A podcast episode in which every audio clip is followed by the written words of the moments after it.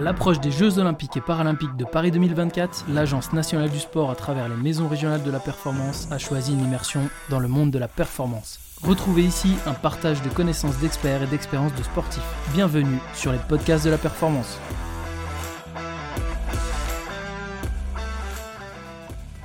Dans ce podcast, nous parlerons de management dans le sport de haut niveau avec deux experts, Claude Nesta et Hugo Mola. Bienvenue à tous et bonne écoute.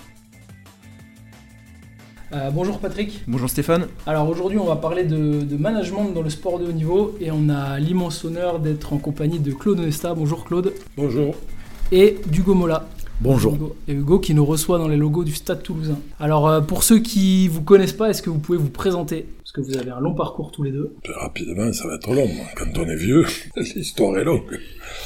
Non, non, mais j'ai été 16 ans entraîneur de l'équipe de France de handball et je suis maintenant depuis 6 ans euh, manager général de la performance à l'Agence nationale du sport, et donc en charge des résultats sportifs du sport français et de son amélioration en vue des JO et des JP de Paris.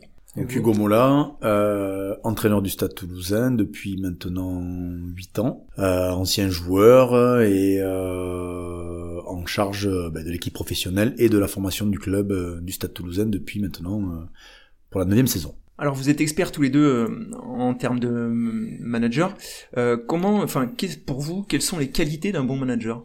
Alors les qualités, ben, je pense qu'elles sont nombreuses et surtout pas pas forcément euh, euh uniques. ce qui est sûr, c'est que il y a forcément une expérience liée à ton activité qu'il est nécessaire d'acquérir au regard de, de, de, ton parcours de vie qui peut être différent parce que tous les grands joueurs n'ont pas forcément été tous de bons managers et, vice versa, euh, les parcours de joueurs n'ont pas forcément euh, euh, freiné certains pour devenir managers. Ce qui est sûr, c'est que la capacité à, à organiser, à avoir une, une expertise dans son sport, un niveau d'écoute suffisant pour partager, se nourrir, continuer à progresser, me paraissent en tout cas pour ma part important pour manager. Après, euh, ce qui fait la réussite du manager, c'est aussi l'environnement dans lequel il est, les ressources dont il dispose et la capacité à en tirer le, maximum au moment où il est où il est présent. Mais c'est vrai que c'est c'est ça peut être différent en fonction des contextes, en fonction des sports euh, et de l'évolution des sports aussi, puisque le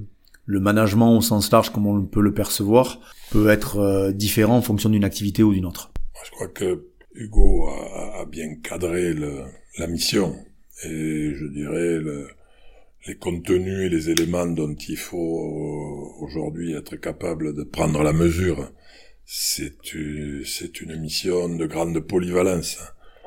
Euh, en gros, il faut s'occuper de plein de choses très différentes. Et l'idée, c'est que le manager, il est là pour euh, pour amener les autres à un niveau de performance qui était peut-être pas préétabli au départ. Donc il va devoir transformer le potentiel en performance, et ça de manière collective, enfin surtout euh, quand euh, lui comme moi, on, travaille dans des sports collectifs, donc avec des groupes larges, qu'ils soient à l'échelle du staff ou à l'échelle des, des joueurs. Je pense qu'à titre plus individuel, comment, comment est-on manager?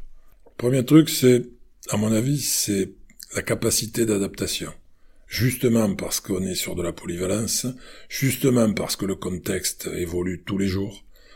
Euh, il faut pas imaginer manager une équipe euh, ou un projet euh, en l'ayant préétabli au départ. Ça marche pas comme ça.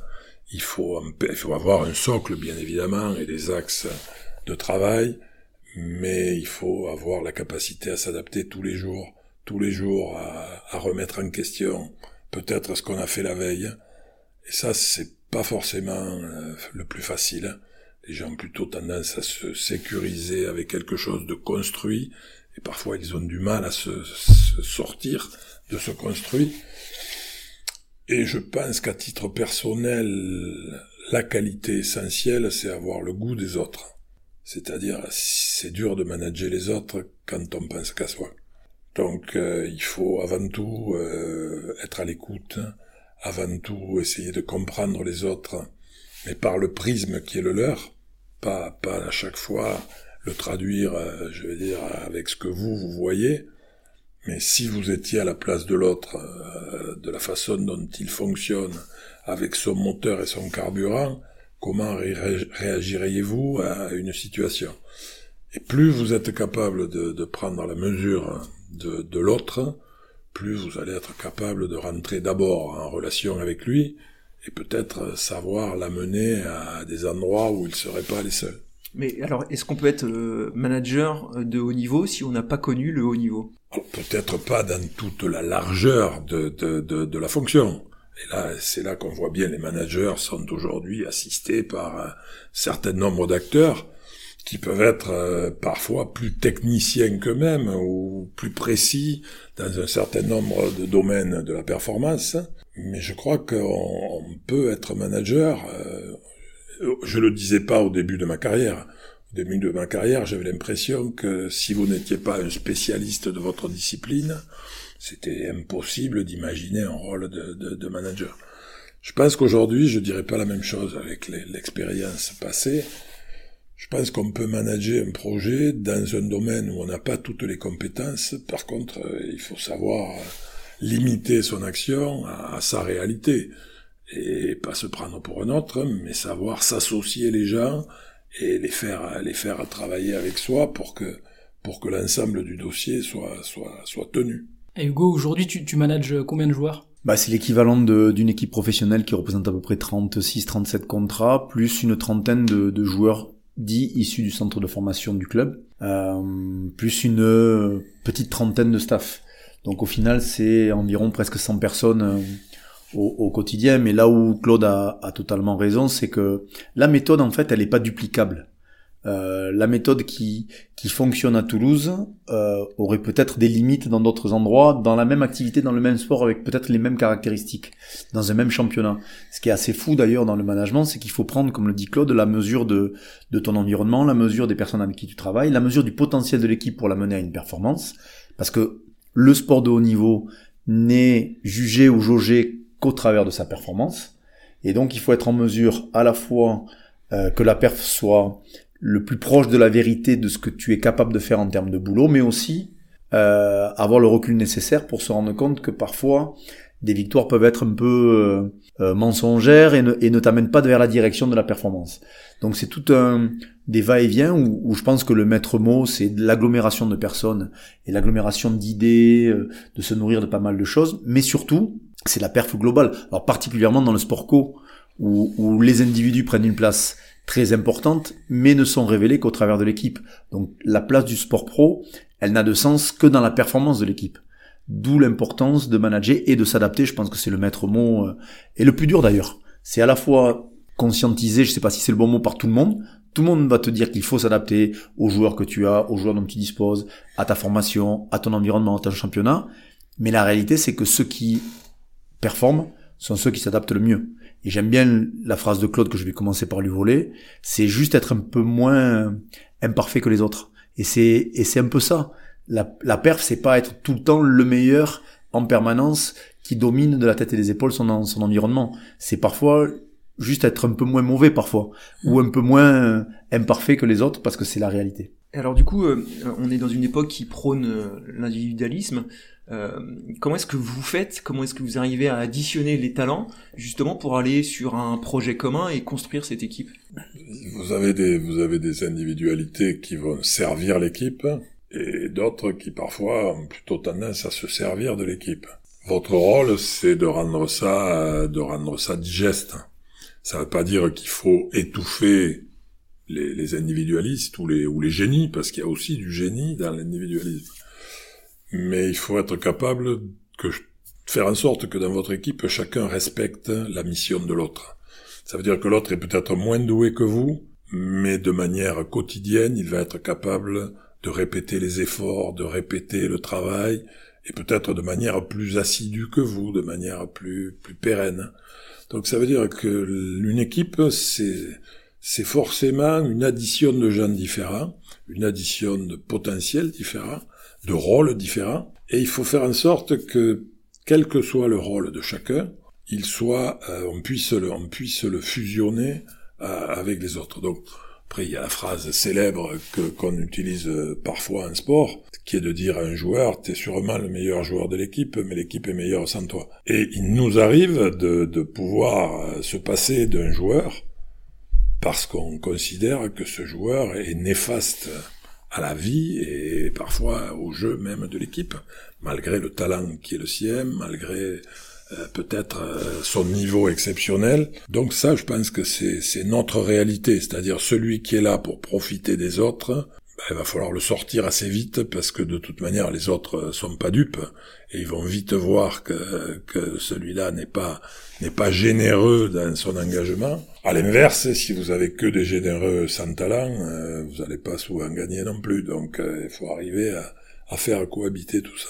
Et justement, en, cohabitation, comment on fait quand on a des joueurs qui font des allers-retours euh, en équipe de France, qui, qui, partent, qui reviennent, avec peut-être des objectifs aussi différents euh, Comment comment tu gères ça au Stade Toulousain et comment toi, Claude, tu gérais ça en équipe de France? Parce que toi, il faisait des allers-retours de clubs euh, en équipe. Alors, la petite particularité ou différence qu'on a en, euh, Claude et, et moi, c'est que les joueurs euh, qui vont défendre la, la cause nationale euh, pendant pendant des périodes données. Pendant ce temps-là, le club continue de jouer, ce qui était ce qui n'est pas forcément le cas des autres sports où il y a de réelles périodes internationales.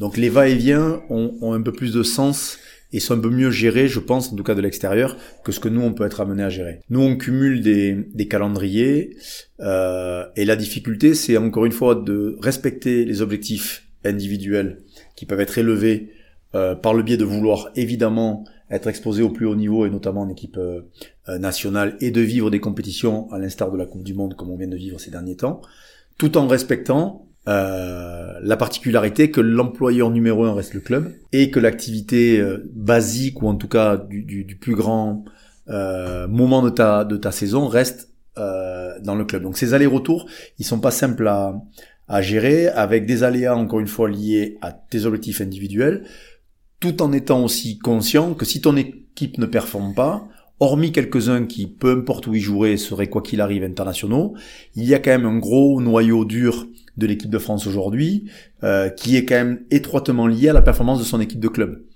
Donc d'où l'intérêt aussi de performer en club pour des besoins aussi personnels. Donc c'est pas mal d'aller-retour dans la gestion. Euh, si j'avais la formule idéale, je vous cache pas que je me l'appliquerais dès ce week-end, dès le week-end dernier et pour les, les mois qui arrivent, je suis un peu dans dans dans la la partie où on se on réfléchit beaucoup. Euh, L'aide de Claude parfois m'inspire aussi, mais on réfléchit beaucoup à comment on peut redonner euh, de la fraîcheur euh, mentale, de pas se lasser, parce que les 11 mois de saison, quand tu sors de 4 mois de Coupe du Monde, forcément, les 7 mois qui te restent, avec deux compétitions à jouer, que sont le championnat, le top 14 et la Coupe d'Europe, ça paraît être euh, quasi insurmontable en termes de volume, en termes de nombre de, week-ends. On, enchaîne quasiment 15 euh, week-ends d'affilée euh, non-stop. Donc ça, c'est plein de petites choses qu'il faut appréhender. On n'est pas les seuls, puisqu'il y a d'autres clubs qui sont beaucoup impactés, mais on fait partie de ceux qui sont le, les plus impactés. Donc il faut qu'on le prenne en compte, en considération, tout en tombant pas dans le panneau d'être uniquement dans dans la, la complaisance et l'écoute, mais il faut quand même avoir une grosse partie d'écoute pour sentir les choses, pour sentir quand euh, la lassitude elle n'est pas forcément toujours exprimée. Mais il y a des signaux qui nous permettent de voir que certains euh, ont digéré la Coupe du Monde mieux que d'autres et que certains ont encore des objectifs très élevés quand d'autres ont un peu atteint leur euh, ou touché leur Graal. Donc il faut trouver cette cette bonne balance et on en revient à l'adaptation permanente dont parlait dont parlait Claude au départ. Je peux peut-être essayer de, de, de rajouter puisque moi j'ai vécu la, la, la, situation inverse, celle du sélectionneur. Quoi qu'on fasse, de toute manière, on sera toujours sur des sur des éléments de contrainte. Euh, quand un joueur euh, sur lequel vous avez misé la différence entre l'entraîneur de club et le sélectionneur, c'est que l'entraîneur de club tous les jours il façonne son équipe, tous les jours il travaille son groupe, tous les jours vous, vous êtes, vous récupérez les joueurs de manière cyclique et franchement sur des périodes très courtes. Donc vous êtes un entraîneur qui entraîne pas. Donc ça veut dire que quand un de vos joueurs clés, parce que votre équipe, vous êtes obligé de la bâtir avec une ossature et de pas beaucoup la toucher, parce qu'il y a trop peu de temps pour, pour créer euh, tous ces réglages nécessaires. Et quand vous avez un joueur qui, que vous voyez jouer blessé alors que vous vous rendez compte que, et que vous voyez venir qu'au moment où la, la, semaine internationale ou la période internationale va arriver, euh, le club va vous le mettre euh, va vous le mettre en arrêt de travail pour pouvoir le faire récupérer. C'est pas la meilleure nouvelle. Donc ces choses-là arrivent et, de notre côté, Hugo le dit, quand un joueur revient à un club et qu'il est blessé parce que la, compétition internationale l'a blessé, vous comprenez bien que vous avez mis en difficulté l'équipe de club pour les pour les semaines à venir. Donc on est toujours dans une forme de cohabitation de de projets assez complexes. Après, il faut que, il faut que euh, tout le monde joue euh, carte sur table, euh, que le club comprenne que le joueur a besoin aussi de rayonner, et le club est bien content quand, quand l'équipe de France de handball était championne du monde. tous les clubs savaient fêter ces joueurs-là, savaient s'attirer la lumière de ce, de ce résultat. Donc en contrepartie, il fallait en accepter aussi les contraintes. Donc et inversement, donc je pense que il faut arriver à cohabiter, mais il faut arriver à donner à l'équipe de France la place qu'elle mérite. Et plus elle gagne, plus cette place devient évidente, parce que les joueurs veulent, participer à cette aventure qui gagne. Donc ça veut dire que, mais il faut toujours être très lucide, euh, avoir suffisamment de relations pour que pour que quand ça commence à dériver, on puisse se le dire avant que ça ne génère trop de trop de conflits. Et puis de temps en temps, le joueur se plaint facilement. Hein. Le joueur, il peut être coquin, hein. et il peut venir vous dire tout le mal qu'il pense de son club quand il est avec vous, et inversement, tous les problèmes que lui pose la, sélection quand il rentre en club. Donc il faut aussi être lucide sur ça, sur ce jeu de rôle. Alors dans le management, vous avez, euh, enfin vous avez brillé, Claude, ou vous brillez encore, euh, Hugo. Mm. Comment on fait pour euh, pour rester en haut? Comment on fait pour gérer euh, les, gros temps forts? On est champion du monde ou on est champion de France ou champion d'Europe?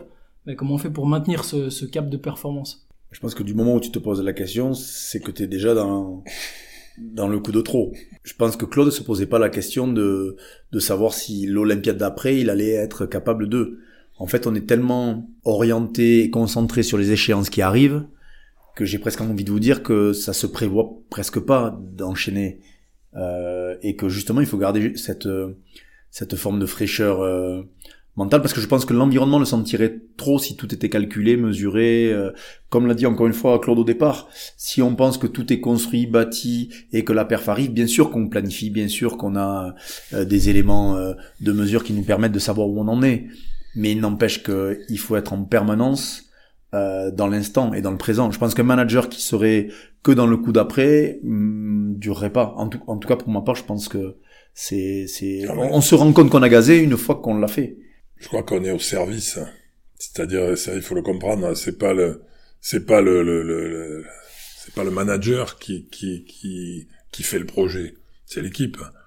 Le manager, il va réussir à mettre en scène et à orchestrer un peu tout, tout, tout, tout, ce potentiel pour en faire effectivement une réussite. Enfin, au moins il essaie. Donc ça veut dire que vous êtes toujours dans la réflexion du coup d'après. Et peut-être plus en sélection que parce qu'il y a tellement de fréquences de matchs en club que vous pouvez pas vous projeter à deux ans, à trois ans, alors que le sélectionneur, il est obligé de le faire en permanence. Son équipe, elle existe aujourd'hui, mais elle doit déjà commencer à préparer demain, après-demain. Euh, prenez un gardien de but euh, titulaire comme je l'ai eu euh, avec Thierry Omeyer, ça sert à rien de prendre le numéro 2 et le numéro 3 dans votre équipe de France s'ils ont le même âge. Parce que ça veut dire que ces, trois joueurs-là, ils vont arriver en même temps à, point de rupture. Ben donc vous en prenez un qui a, a 35 ans, vous en prenez un autre qui a 30 ans et un autre qui a 25 ans. Et de temps en temps, c'est compliqué parce que le troisième qui a 25 ans, c'est peut-être pas le numéro 3 dans la hiérarchie du championnat. Et pourtant, ben, vous installez progressivement cette récurrence et cette pérennité de la performance, quel que soit, le, je dirais, l'arrêt ou le départ de, certains joueurs. Donc, l'idée, c'est que, euh, Hugo a raison, le jour où vous posez la question de savoir euh, comment il va falloir faire pour être encore au rendez-vous, Enfin, ou alors c'est une question qu'on se pose tous les jours, elle permanente, le, jour, la nuit, on se demande comment on va y arriver demain. Puis il n'y a pas une fois où j'ai eu l'impression de savoir, où j'ai eu l'impression d'avoir tout compris et de tout maîtriser. Tous les jours, je me demandais si les décisions que je prenais, elles étaient adaptées, elles seraient euh, couronnées de succès. Hugo l'a dit, il y a que le, il y a que le, le, résultat qui vous dit que vous aviez raison dans les choix que vous avez faits sur les hommes, dans les organisations, dans les stratégies. Il y a que le match qui vous qui vous renvoie à la réalité. Donc euh, c'est jamais la même histoire. Même si elle est avec les mêmes hommes, et parfois c'est un peu les mêmes, c'est jamais la même. C'est vraiment, c'est pas un film, c'est une série à épisodes. Et donc vous avez à peu près la, même, la même configuration, les mêmes lieux de pratique, mais tout d'un coup vous allez avoir les rôles qui ont changé, les circonstances qui sont différentes, une équipe adverse qui va venir vous challenger alors que jusque-là elle n'était pas, elle n'était pas dans le, dans, dans le concert. Donc c'est cette, cette adaptation permanente qui fait que vous n'avez jamais l'impression de revivre la même chose. C'est toujours, euh, c'est toujours une histoire à construire. Et alors que les gens ont l'impression que il suffit que les mecs mettent le maillot pour que tout d'un coup tout ça, tout ça rigole. Ben, je peux vous assurer que c'est pas la réalité. De temps en temps, vous récupérez un type en club pour une semaine internationale. Moi, des fois, j'ai récupéré des types qui étaient dépressifs parce que ça marchait pas bien avec le club, parce que ça s'entendait pas bien avec le coach, parce que le coach ne faisait plus confiance, parce que le type, vous récupérez un type qui est qui est qui est qui est à, la plat ventre. Et dans quelques jours, vous allez essayer d'en faire euh, quelqu'un qui va retrouver de l'ambition, de l'énergie, et parfois vous pouvez l'aider à rebondir, quoi. Et puis il va retrouver confiance et il va refaire un parcours avec son club derrière qui peut être beaucoup plus efficace. Donc, on s'adapte à cette réalité, d'autant qu'effectivement, on n'a pas les joueurs au quotidien, donc on ne peut pas influencer au quotidien leur fonctionnement. Moi, je voulais revenir sur votre longévité. Comment euh, vous avez réussi à, je dirais, entretenir cette motivation avec les anciens et puis euh, la créer, voire la développer avec les nouveaux qui arrivaient, avec ce, turnover qu'il y a entre d'une équipe d'une année ou justement en sélection? Bah, dans, dans un club, c'est quand même assez, euh, pour le coup, organisé et anticipé par le biais de plans de succession pour comme l'a dit Claude sur euh, sur l'exemple le, des gardiens, on est on essaye de reproduire ça à l'identique sur pas mal de postes puisque nous on a des spécificités dans notre sport qui sont très particulières avec des des, des spécificités aussi qui s'éduquent avec le temps. Donc d'où l'importance de vraiment générer dans ton organisation une réelle euh, arborescence pour qu'à la sortie tu aies le moins de trous dans la raquette possible pour euh, euh arriver à enchaîner tes 11 mois de saison. Euh, à, la fois avec ton équipe professionnelle, mais aussi avec toutes les équipes de jeunes, parce que euh, on considère notamment ici au Stade Toulousain que toute l'expérience que l'on peut emmagasiner très jeune, très vite, en gagnant des compétitions de jeunes, c'est du temps de gagner euh, pour les échéances à venir plus tard. après, il, est évident que de gagner te donne du temps. Il te donne à la fois du temps ben, en tant que coach, mais il te donne aussi du temps en, dans, dans la capacité à construire, donc à bâtir, à choisir, et apprendre les personnes qui peuvent euh, au fil du temps coller le plus à, au, projet qui est le, qui est le nôtre. Et ce qui est hyper important dans une vie de club, à la différence peut-être de quelque chose que je connais pas, si ce n'est comme joueur une sélection, euh, dans une vie de club, l'institution, la, la, la capacité à avoir les personnes aux bons endroits, euh, qui ne dépassent pas le cadre de leur fonction, est hyper importante. Parce que du moment où les choses sont clairement définis, les rôles choisis, les plans de succession élaborés, après on peut s'adapter au mieux parce qu'on a de la ressource, parce qu'on a de la matière et parce qu'on peut essayer, encore une fois, avec les résultats aidants, parce que vous le voyez dans le dans le sport de haut niveau, euh, très peu de coachs résistent à, à, à, de mois de mauvais résultats. Le, bon, le foot étant le, le paroxysme de notre du monde professionnel, mais mais le rugby s'y associe assez rapidement. Et euh, dans le hand, il y a quand même aussi son lot de, de changements, même si c'est un peu plus mesuré, mais ça change quand même aussi. Et la contre-perf, ou en tout cas le manque de performance, euh, fait bouger les lignes. Et pour autant, dans tous les championnats, jusqu'à peur du contraire, il n'y en a qu'un qui gagne à la fin. Donc euh, forcément, ça met en danger et en péril ceux qui ne construisent pas et qui ne bâtissent pas. Ceux qui sont censés construire, ils peuvent se donner le temps de se dire, ben ça, il faut du temps pour y arriver. Mais euh, le, le, pour avoir du temps, il faut avoir gagné. Donc c'est un peu le, le, le, serpent qui se mord la queue. Quoi. C'est, c'est un cercle vicieux. Mais des fois, on, on, observe que les managers ont pas le temps de construire aussi dans certains clubs. Parce qu'à peine ils ont bâti que s'ils produisent pas de résultats et... Ben c'est un peu moi, j'ai fait une réflexion il y a pas très longtemps qui était pas du tout orientée contre... La, la difficulté, c'est que l'impatience de la performance, elle est, elle est propre à tout le monde, à tous les acteurs de notre environnement. Il n'y a pas un coach qui a pas envie de gagner demain.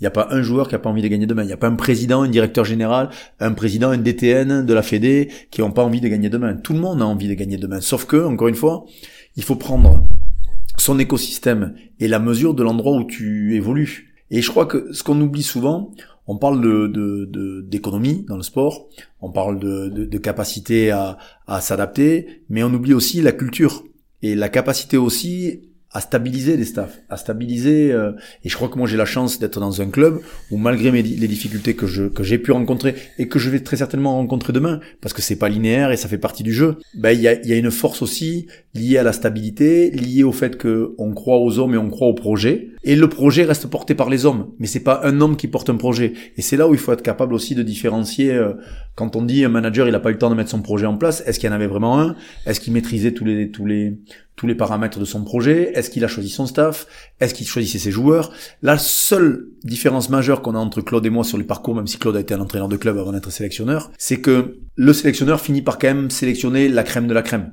Et il a à disposition normalement les meilleurs joueurs. Après, les aléas des clubs permettent aussi euh, euh, d'avoir des contre-perfs d'un côté ou de l'autre. Donc c'est c'est tout ça qu'il faut être en permanence. Mais oui, pour revenir à, à la question de base, c'est pour durer, il faut quand même un peu gagner pour avoir du temps. Ouais, C'est tout le paradoxe. Il faut avoir des dirigeants patients. C'est rare, hein, parce qu'effectivement, euh, on vit dans un environnement professionnel où l'économie de ton sport, de ton club, ben, elle tient aussi euh, par les résultats, et on se rend bien compte que qu'une équipe qui perd, euh, elle fragilise le projet du club. Et donc, il arrive un moment où les, dirigeants ont l'impression qu'en changeant le coach, euh, on va, on va relancer une nouvelle histoire. Ce qui est parfois vrai, en plus. Quand il y a, quand il y a rupture entre, entre le groupe de joueurs et, le staff, c'est compliqué d'imaginer euh, que ça puisse durer. Pour autant, je pense que toutes les, tous les clubs ou toutes les équipes nationales qui fonctionnent, sont celles qui savent vivre dans la durée. Et je crois qu'il y, y a, une culture, euh, on le, dit, il y a une culture de la victoire. Euh, on parle plus souvent de spirale de l'échec, mais il y a une vraie spirale de la réussite. Et la spirale de la réussite, elle n'est pas uniquement le génie du coach, parce que parfois euh, les choses sont bien en place et il n'y a pas forcément beaucoup de génie et ça peut continuer à fonctionner. Mais par contre, euh, c'est à tous les niveaux la, la, la, culture de la victoire dans une équipe nationale ou dans un club, et tous les acteurs associés à cette performance doivent être doivent être porteurs de cette culture. Et je crois qu'on voit bien, euh, il y a des équipes nationales qui parfois voudraient réussir des choses impossibles, et parfois cette culture n'existe pas, et on voit bien que c'est un vrai manque pour euh, finaliser la perf. Et dans les clubs, c'est pareil, des clubs qui se montent à grands coups d'argent et qui pour autant n'arrivent pas à réaliser un niveau de performance qui paraissait adapté à leur réalité économique. Donc cette culture de la victoire, euh, ben, pour avoir la culture de la victoire, il faut gagner. Et il faut être capable de gagner, de regagner, et dans l'histoire, hein, d'avoir que tous les acteurs, qu'ils soient staff technique, mais aussi tous les gens que vous pouvez avoir autour d'un staff, et qui sont pas des, des, entraîneurs ou des préparateurs physiques, mais des gens qui vont s'occuper de logistique, des gens qui vont s'occuper de vidéo, des gens qui, qui effectivement vont s'occuper de tout ce qui va être inhérent à la pratique. Il faut que cela aussi soit habité par cette culture de la victoire, parce que une équipe qui se prépare pour une échéance finale, une grande finale internationale, il faut que chacun, il faut zéro défaut. Il faut que chacun soit au rendez-vous de sa finale. Et c'est pas que le joueur qui joue la finale, c'est tous les autres. Donc euh, le chauffeur de bus, il faut qu'il soit, il gagne sa finale aussi. Et pour ça, euh, quand t'en as joué plein et que t'en as gagné plein, tu vas faire moins d'erreurs que les autres. Et ça, je pense que moi, pour connaître un peu, je connais le Stade Toulousain depuis très longtemps, et le, les vivre un peu en proximité, ce club, il est habité par cette culture de la victoire. D'abord parce que les entraîneurs sont des gens qui ont porté le maillot donc ça veut dire qu'ils ont eux-mêmes été, euh, je dirais, porteurs de, de l'image de ce club, de sa réussite. Ça veut dire que tout ça, vous pouvez le témoigner aux autres. Ça veut dire qu'à tous les endroits, il y a des gens qui savent ce que c'est que préparer une finale, qui savent ce que c'est que de ne pas s'affoler quand la finale s'est mal embarquée, et qui ont déjà vécu des moments où on rattrape le coup et on est capable de terminer. Donc ça, ça s'apprend pas, ça s'apprend pas à l'entraînement. Ça, c'est, c'est une éducation qui petit à petit, c'est pour ça que ne pas laisser de temps à des gens pour construire ça, et je répète, ça vaut pour la construction du club lui-même, et pas uniquement du staff technique. Je crois que c'est, il y a tous ceux qui réussissent ont cette culture, euh, cette richesse de culture de victoire. Alors vous avez deux trois secrets pour euh, cultiver cette, euh, cette culture de la victoire? Ben il vous l'a dit, le seul secret c'est gagner. De gagner parce que ça te laisse le temps de jouer le coup d'après. Et puis le coup d'après, si tu peux regagner, tout ça va se, va se renforcer et les gens autour de toi vont se renforcer aussi. Et quand arrive la, troisième échéance, tu te rends compte que les gens ne sont plus dans l'état où ils étaient la première fois. Et cette sérénité, tout en gardant de l'humilité gardant, je dirais, de la lucidité sur la, sur les, les, les, choses à réaliser. Mais je pense qu'effectivement, et les dirigeants, moi, je, je, peux raconter mon histoire. Hein, euh, j'ai hérité d'une équipe championne du monde. Au bout de quatre ans, j'avais rien gagné. J'avais fait des places d'honneur, on avait fait quelques médailles, mais pas de titre. Et je suis arrivé au bout du bout du bout, j'allais dégager. Et il se trouve que ça a enclenché à ce moment-là, mais j'aurais pu être euh, débarqué euh, quelques quelques mois avant. Et je serais pas là, vous seriez pas là pour m'interviewer à moi, je serais pas manager de la performance du sport français. Donc ça veut dire qu'un parcours, euh, des fois, c'est c'est la chance d'avoir des dirigeants qui ont compris ce que vous étiez en train de construire et qui en acceptent le deal et qui vont parfois faire le dos rond quand le, quand les médias critiquent, quand parfois l'environnement critique, et qui vont, moi j'ai eu des dirigeants qui ont su euh, garder le cap euh, jusqu'au moment où la réussite a, été... C'est un petit peu le point commun quand même de pas mal de, de longévité dans les, dans les sports, notamment co, euh, collectifs. Il y a les effets n'étant pas immédiats, il faut accepter qu'il y ait des effets retardés, et pour que les effets soient retardés, il faut qu'il y ait un projet construit, bâti, avec des gens qui vous font confiance. Et, euh, et, au final, le parcours de Claude, il est similaire, euh, euh enfin, toute euh, bien évidemment unité gardée, parce que j'ai la même chose, c'est que pendant trois ans, on n'a pas gagné ici, suite à l'entraîneur qui avait peut-être plus gagné, qui gagnera plus que personne dans mon activité, dans notre activité. Et aujourd'hui, euh, c'est le temps que m'ont donné les dirigeants du club et le président du club et les présidents du club qui ont cru au projet qu'on était en train de monter. Et, et ça, parfois, euh, je le vois ici ou là, il y a des clubs euh, qui rapidement vont trouver tous les méfaits ou tous les, les, les, mauvais côtés qui, qui, ont été mis en avant par le manager ou par l'entraîneur du moment. Mais il, faut, il faut respecter cet écosystème-là, tout en avec le poids de la culture du club, qui reste quand même essentiel, ou la culture des fédérations. Aujourd'hui, le hand fait un peu figure de proue dans la capacité à gagner, continuer à gagner et à passer des générations, à passer maintenant des coachs un peu différents et avec une forme d'état d'esprit qui est constant. Et euh, ce qu'on a du mal d'ailleurs à faire dans le rugby, puisque maintenant on est on est en échec depuis euh, depuis longtemps sur les, au niveau de l'équipe nationale, et on a du mal justement à trouver une forme de constance et de lien de passage de sélectionneur en sélectionneur, parce que cette transmission là se fait pas, alors qu'elle s'est faite hyper naturellement euh, euh, dans le hand après après Claude. Donc c'est trouver euh, cette, euh, cette bonne balance. Quoi. Et, et alors que, quand on gagne pas comme ça, le discours change ou, au contraire faut qu'il reste le même? Il y a des périodes où on gagne pas parce qu'il y a des périodes plus compliquées que d'autres. Il y a des périodes.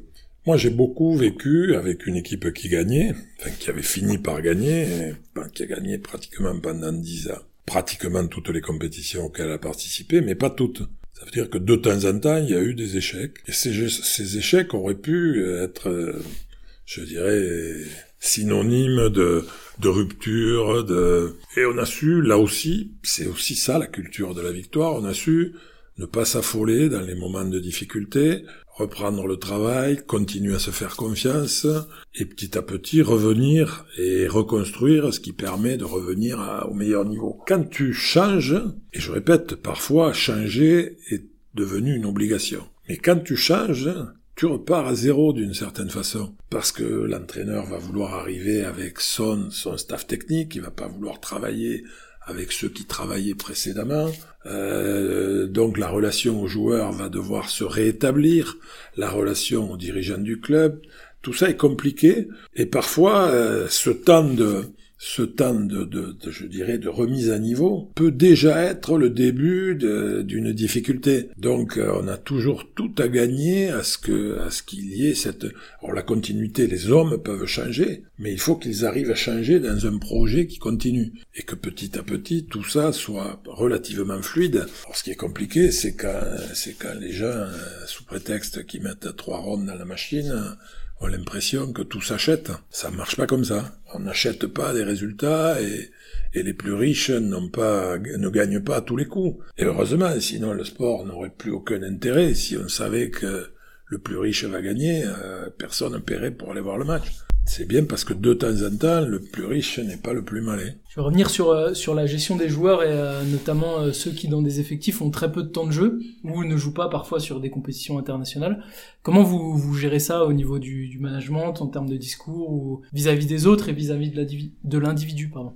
Une des facettes de la de l'activité du manager ou de l'entraîneur reste de gérer la frustration de la performance ou de la non-performance. Euh, on est quasiment euh, une des seules activités professionnelles où on entraîne euh, nos joueurs pour préparer des compétitions et des matchs et on, interdit en même temps une partie de ceux qui se sont entraînés de montrer de quoi ils sont capables. Donc c'est assez particulier. Et donc forcément, on a toujours le sentiment par le prisme des individus qu'il y a des injustices et qu'il y a des, des, moments où on aurait bien fait mieux que ceux qui étaient sur le terrain, notamment quand ça perd. On a quand même tendance à bien la fermer quand ça gagne.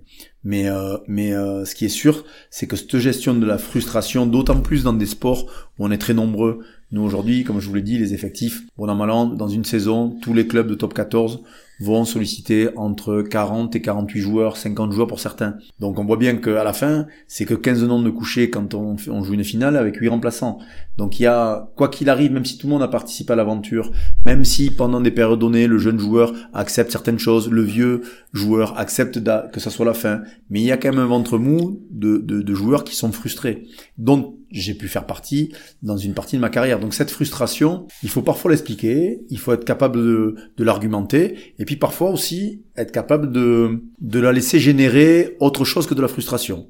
Ça peut être de la revanche, ça peut être de la remise en question et de la capacité à, à rebondir parce que euh, de regarder les autres gagner, c'est aussi une source de motivation pour la suite. Et on sait que le sport de haut niveau a besoin de cette, euh, alors je sais pas si c'est une revanche permanente, mais en tout cas euh, une capacité à, à, avoir envie de se dépasser. Et pour se dépasser, il faut aller chercher au fond de soi, dans sa culture, dans sa, dans sa, dans son parcours de vie, euh, mais aussi dans son parcours de, de, de, de rugbyman professionnel pour ce qui me concerne, mais d'être capable d'aller chercher euh, des challenges, des, des, des, remises en question, des pourquoi pas des, des, des revanches, et, et, et, je pense qu'on vit tous par rapport à ça, et cette gestion de frustration, elle est quand même euh, très délicate. Mais j'aime J'aime bien, encore une fois, parce que j'ai la chance de pouvoir échanger avec Claude, mais j'aime bien l'idée que plus la saison avance, plus les rôles sont définis, et plus le parcours de chacun tend à ce que l'équipe soit performante. Donc autant au début, il y a une forme d'égalité dans le, euh, le traitement des uns et des autres parce qu'on a envie d'avoir le plus grand nombre susceptible de pouvoir jouer avec ton équipe, mais plus la compétition avance, plus les échéances arrivent, mais plus vous avez besoin d'affiner tout ça. Donc les rôles ont besoin d'être clairement définis. Je crois que c'est encore pire en sélection parce que comme vous avez moins le temps pour travailler, puis le nombre de matchs dont parle Hugo, c'est aussi ce qui va vous permettre, parce qu'il y a des blessés, parce qu'il y a d'avoir une rotation naturelle qui se fait et tout le monde a un peu sa chance euh, tout au long de la saison. Effectivement, moins lorsque les phases finales arrivent et où là, on va forcément essayer de mettre en scène les, les meilleurs. Équipe de France, euh, vous êtes vous avez beaucoup moins d'opportunités euh, à ouvrir de l'espace. donc je crois qu'il faut que les rôles soient encore mieux définis pour que le remplaçant comprenne comprenne quelle est sa mission. Et la mission d'un remplaçant, c'est pas de rêver de piquer la place au numéro un. Surtout dans des sélections où on n'a pas le temps de rebattre les cartes en permanence. Donc quand le numéro 1 est blessé, ben, on va se poser la question différemment. Mais tant que les choses sont établies, une compétition pour nous ça dure 15 jours. On va faire 7-8 euh, matchs en 15 jours. Vous pouvez pas tous les deux jours euh, changer l'équipe. Alors donc de temps en temps vous allez avoir des matchs plus faciles Et là, vous allez essayer de donner du temps de jeu. Mais même ça, c'est compliqué. Parce que vous donnez du temps de jeu à une équipe de remplaçants, et s'ils sont pas bons, ils se discréditent euh, aux yeux des autres, aux yeux des médias. Donc, de temps en temps, c'est pas, c'est pas un cadeau que vous leur avez fait. Donc, tout ça est compliqué. C'est pour ça qu'il faut faire un casting des joueurs que vous allez sélectionner. Non pas forcément uniquement par leur valeur, mais par leur capacité, pour certaines, de résilience et leur capacité à accepter réellement le rôle qu'on leur confie. Le remplaçant chez nous, c'est quelqu'un qui doit aider le numéro un à réaliser la perf. C'est-à-dire, il a accepté que le numéro un est incontournable pour que l'on gagne, et il doit l'aider toute la journée, le soulager à l'entraînement, le soulager par moment en match quand le match est déjà joué, euh, l'aider peut-être dans la réflexion à construire le match à venir. Donc euh, ça devient vraiment un collaborateur du numéro 1. Si vous avez derrière vous le mec qui rêve que de vous pousser dans l'escalier pour vous prendre la place, hein, ben, le numéro 1, qu'est-ce qu'il va faire?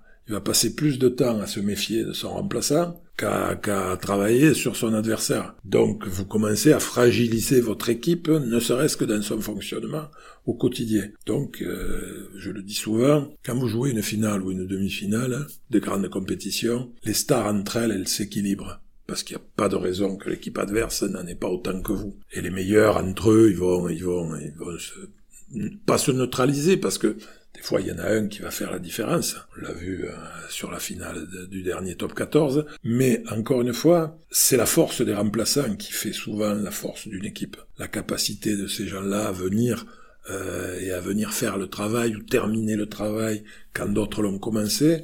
Et ça, je pense que le rôle du manager est très influent dans le choix des hommes qui vont devoir justement porter ces projets. Et si vous vous trompez de remplaçant, ben vous allez avoir un nid de, un nid de, je dirais, de souffrance qui va petit à petit naître au cœur de votre équipe et qui va grandir parce qu'au fur et à mesure, il va, il va récupérer tous les frustrés, tous les gens qui ont raté leur match. Qui... Et je vous parle pas là aujourd'hui euh, de tout ce que la, la dimension que ça a pris, parce que la frustration du joueur, parfois vous la ressentez pas forcément au cœur de l'équipe, parce qu'avec les autres, lui, il en admet.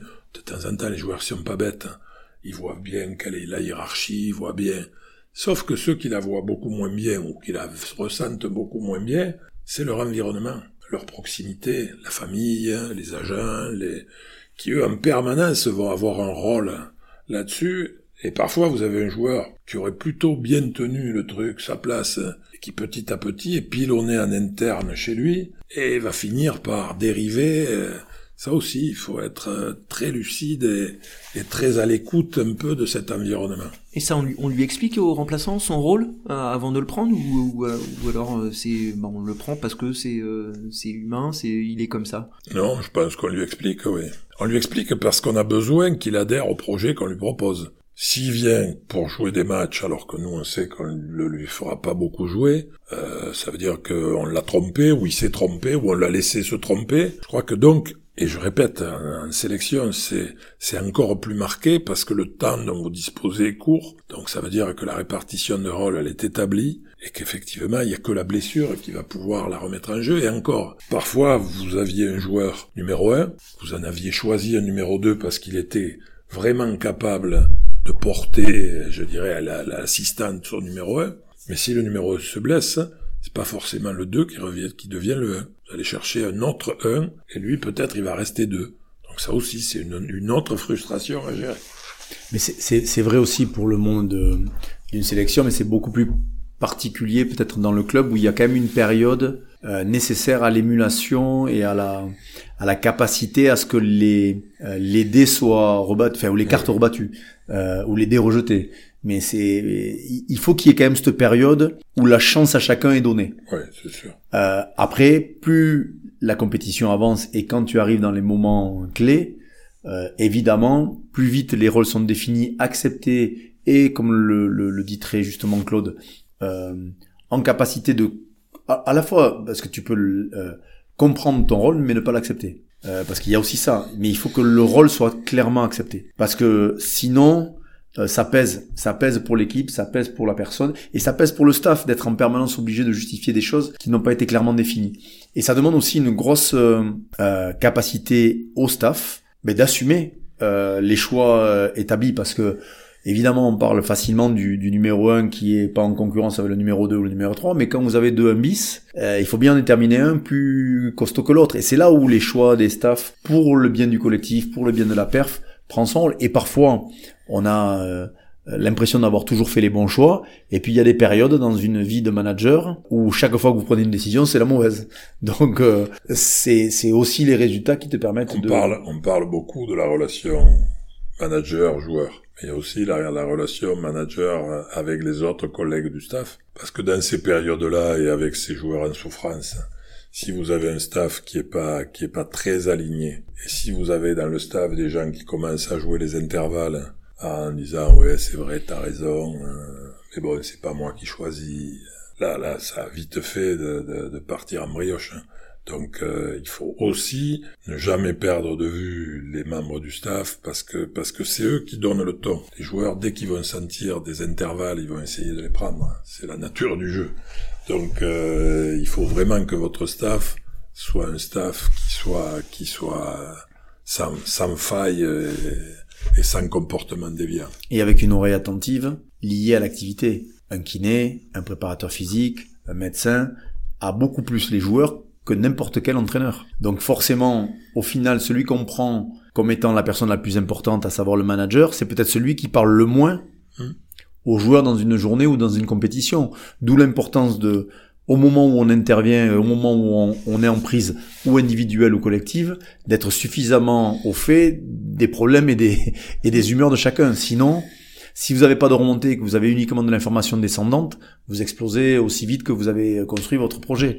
D'où l'importance d'avoir un staff de proximité avec une réelle bienveillance et loyauté euh, permanente. Et ça, c'est c'est peut-être le plus dur à construire, plus que des effectifs, plus que des, des, des, des additions euh, de, de, joueurs performants. Le plus dur reste quand même la, la genèse d'un staff. Il y a aussi la frustration des gens de votre staff qui parfois ont le sentiment de travailler autant que vous et de pas et de pas être en lumière comme vous pouvez l'être. Donc ça génère de la frustration et il faut être capable de la de la enfin, de la partager et de et de l'évoquer parce que parce que sinon euh, quand il y a trop de souffrance, euh, en gros, les, les, les, équipes vivent mal et elles finissent par échouer. Vos expériences que, que vous nous avez partagées, aujourd'hui, vous, voulez les partagez avec d'autres entraîneurs ou managers pas forcément de vos staff. Alors moi j'ai la chance que Claude m'ait convié à, à, à l'académie des coachs. Alors je pense que Claude en parlera bien évidemment plus facilement que, que moi. Ça fait maintenant euh, 4-5 ans que j'ai la chance de pouvoir venir euh, régulièrement et donc d'échanger avec d'autres domaines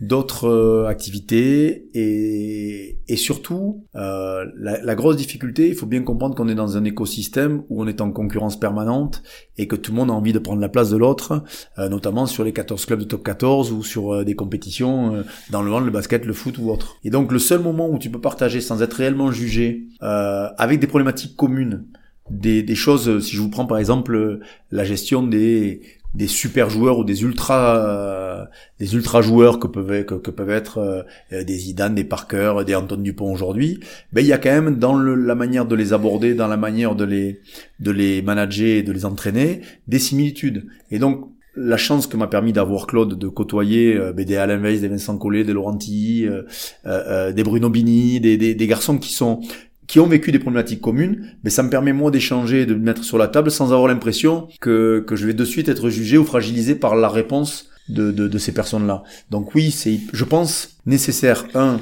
d'ouvrir, parce que comme le disait euh, euh, souvent Claude ou, ou Pierre Dantin, les, les, les portes les, les, mieux fermées sont celles qu'on ouvre en grand. C'est, c'est réel, c'est que plus tu vas échanger, plus tu vas te nourrir, plus tu vas permettre à ton staff de se mettre en éveil, mieux ça doit asseoir tes convictions.